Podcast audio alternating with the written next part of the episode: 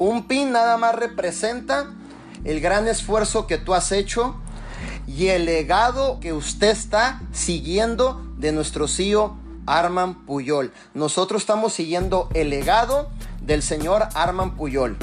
Tu pin representa el esfuerzo que tú has hecho. El pin no es fama. El pin no son micrófonos. El pin no es este subirte a una plataforma y hablar bonito. Tu pin representa el esfuerzo, el desgaste que tú has hecho por tu gente. El servicio que usted da por su gente. El cual el tiempo tú inviertes con tu gente. Eso es lo único que representa el pin. Y muchos no controlan eso. Les llega el pin de platino, uh, ustedes. Oh no, ya estamos en platino, mi líder. Ya somos rockstars de vida divina. Ten cuidado, ten cuidado. Porque cuando empiezas a pensar así, en tu mente tú vas para arriba, pero posiblemente vas en decline. Porque aquí no existen rockstars.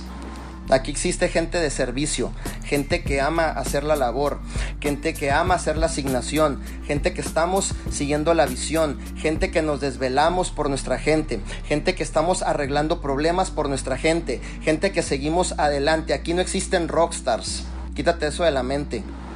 Aquí somos gente de servicio, gente que apoyamos a otros a que alcancen sus resultados. Esto no se trata de fama y lamentablemente muchas veces, como el plan es tan generoso, hay gente que llega a ciertos rangos, le llega su primer cheque bueno y lo primero que haces, te quieres volver un rockstar, se te olvida. Porque recibiste 20 mil, 30 mil dólares, 40 mil, ya no sabes ni qué hacer. 5 mil, 10 mil, 3 mil, lo que haya sido, ya no sabes, ya no, ya no cabes. Eso es el pago por lo que realmente tú has desarrollado, por el servicio que tú has hecho. Hasta en eso debes de saber controlar tus emociones cuando recibes tu pago de residual.